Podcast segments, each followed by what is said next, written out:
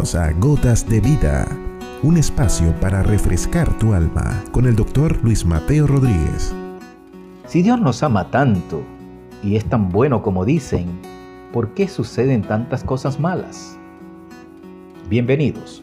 Esta pregunta es frecuente, venga a nuestra mente o en nuestras conversaciones cotidianas cuando tratamos temas que tienen que ver con las guerras, el hambre, la niñez abandonada, los problemas de desigualdades o de abusos y de tantas miserias y penurias del ser humano sobre este planeta que se supone es nuestro único hogar estable creado por un Dios amoroso.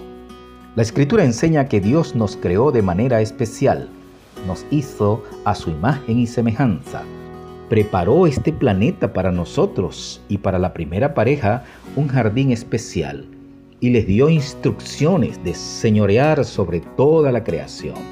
Además, se les precisó que podían comer de todos los árboles de ese jardín, hasta incluso de un árbol de la vida que allí también se encontraba, pero de un árbol llamado de la ciencia del bien y del mal. De su fruto no comerían porque morirían si lo hacían. No sabemos cuánto tiempo pasó, pero sucumbieron ante la tentación de ser como Dios, sabiendo el bien y el mal. Manipulada esta información por un personaje señalado como el enemigo de nuestras almas para que lo comiera, llamando a Dios mentiroso.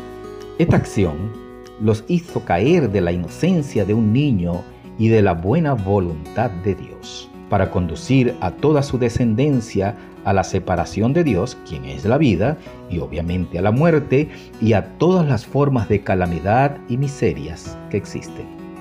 Dios no puede ser burlado. Todo lo que el hombre siembre, eso también cosechará. Eso declara la palabra de Dios. De manera que no nos ha dejado Dios ni tampoco ha dejado Él de ser bueno, sino que nosotros nos hicimos esclavos obedeciendo el mal y esa es la razón por la que vemos tanta maldad en el mundo de ayer, de hoy y el de mañana. La oscuridad no es más que la ausencia de luz.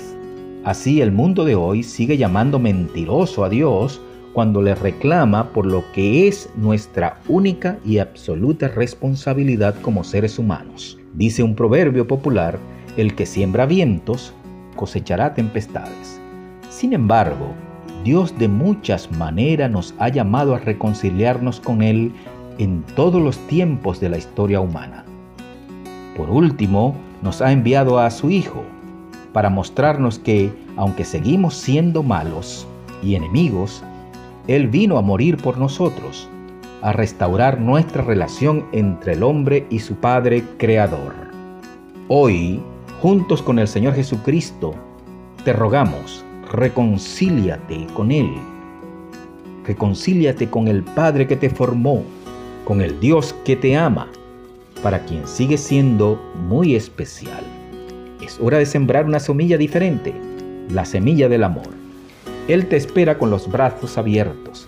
Quiere el Señor entonces que esta gota sea un manantial de vida para ti. Has escuchado Gotas de Vida con el doctor Luis Mateo Rodríguez.